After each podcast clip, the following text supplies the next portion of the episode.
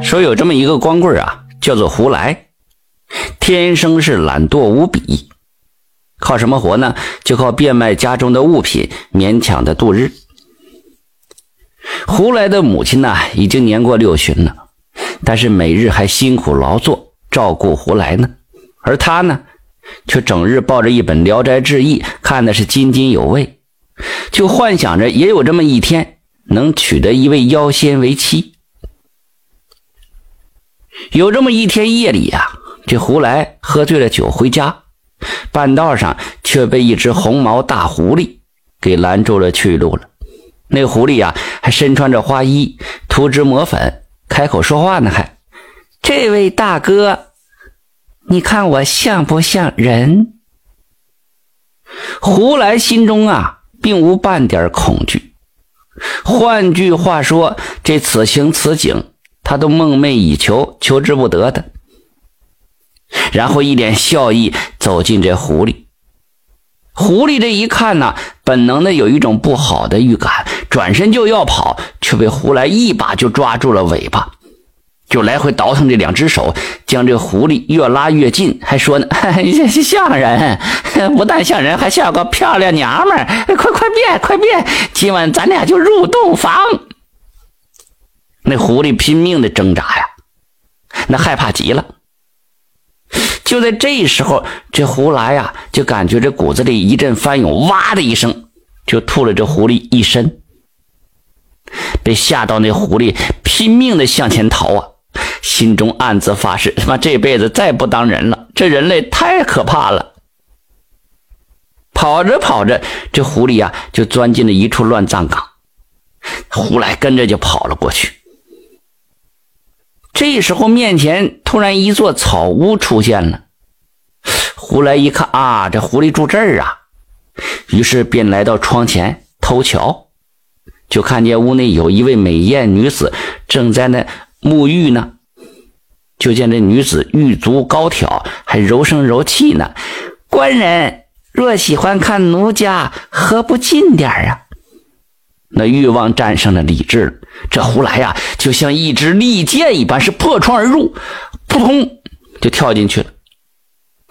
然后这此处又得省略那么多字了。这水乳交融，这胡来醉生梦死，也分不清这现实还是梦境了。醒过来的时候啊，却发现自己孤身躺在了一座坟包上。回家之后，这胡来是呃茶不思饭不想，这只要一闭上眼睛，全是那梦中人的身影。嗨，娘子啊，如果再能见你一面，我胡来就算是死了，嗯，我也愿意。这可是你说的啊！话音刚落，就见那梦中仙子正端坐床边，轻抚着发丝呢，伸出这玉指轻轻一勾，这胡来像着了魔一样。就扑了上去，就这么过了能有一个月吧。这胡来呀，始终闭门不出。原来那二百多斤呐，现在瘦的皮包骨头了。胡家老母亲以为儿子得了怪病呢，于是就请来郎中给他看病。郎中把完脉就说了：“哎，少行房事，补肾滋补啊。”胡母就心想：我儿子一个光棍何来房事一说呀？难道他夜里边那那干啥了？所以这夜半三更啊，胡母就偷偷来到了后院老房子。临近门口的时候啊，就听见儿子那急促的声音，而且还掺杂着野兽的呻吟。为了儿子，这胡母也管不了什么恐惧害怕了，就趴在窗户缝向里边看过去。可是这一看呢，却吓得他目瞪口呆。就见这胡来的身上坐着一头满嘴獠牙、浑身漆黑的怪物，那怪物正一脸享受吸食着胡来身上的阳气呢。他也不敢声张啊，怕激怒了这个怪物，只能捂着口鼻，慢慢的退过去。第二天早上，这胡母急急忙忙就来到了一处道观，就将昨天晚上的事情原原本本告诉了刘老道。刘老道呢，掐指一算，啊，呃，知道了。你将我这拂尘呐挂于房门之上，那怪物看了他呀，就不会再找你儿子了。这天夜里三更鼓响，那妖怪是随风而来，刚一迈步就被头上那浮尘给击退了。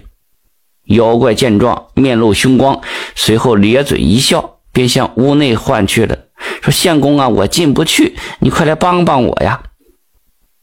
这说话之间，这这这胡来呀，这皮包骨头还颤颤巍巍走出来呢，一伸出手就将那浮尘取下来，然后嘎巴掰成两半见没了阻碍，是二人继续行事，就见胡来口吐鲜血，气绝而亡。那妖怪骂了一声“废物”，伸手将这人心挖出来，随风而去。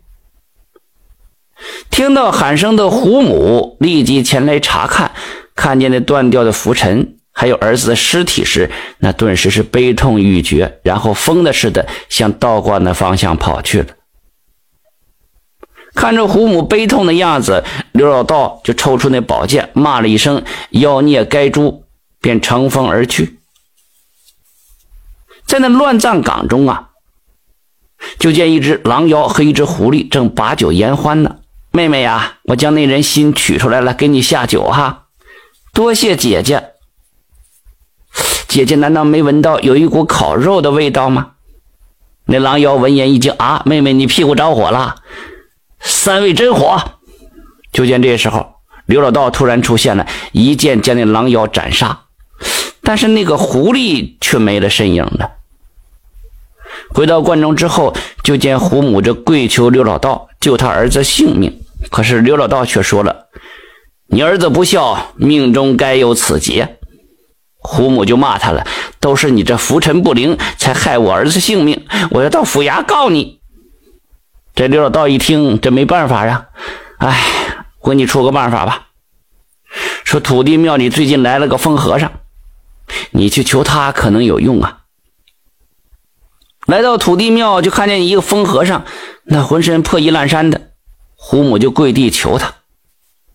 那老道呢，却指了指脚下那死老鼠，你若是将它吃下去，我就救你儿子。那死老鼠身上爬满了蛆虫啊。胡母却没有半点的犹豫，拿起一口就吞入了腹中。可是，一抬头，和尚却不见了。回到家之后，看着儿子的尸体，这胡母是泪流不止啊。可就在这个时候，他胃里一阵恶心，哇的一声就吐出来。可吐出来的却不是那老鼠的尸体，而是一颗心脏。这心脏与胡来就融入一体，他也因此慢慢的苏醒了。看着眼前的母亲呐，胡来还算是个人，泪流不止，发誓一定要重新做人，孝顺母亲。在这之后，这胡来改过自新了，成了一个勤劳孝顺的人，不但娶了媳妇儿，还生了一个大胖小子。后来呀，在一个夜深人静的夜晚，有一个小伙子正在听民间有故事呢。突然，面前就出现了一个美貌的少女，坐在他床边，就问他了：“那然，你看我像不像人？”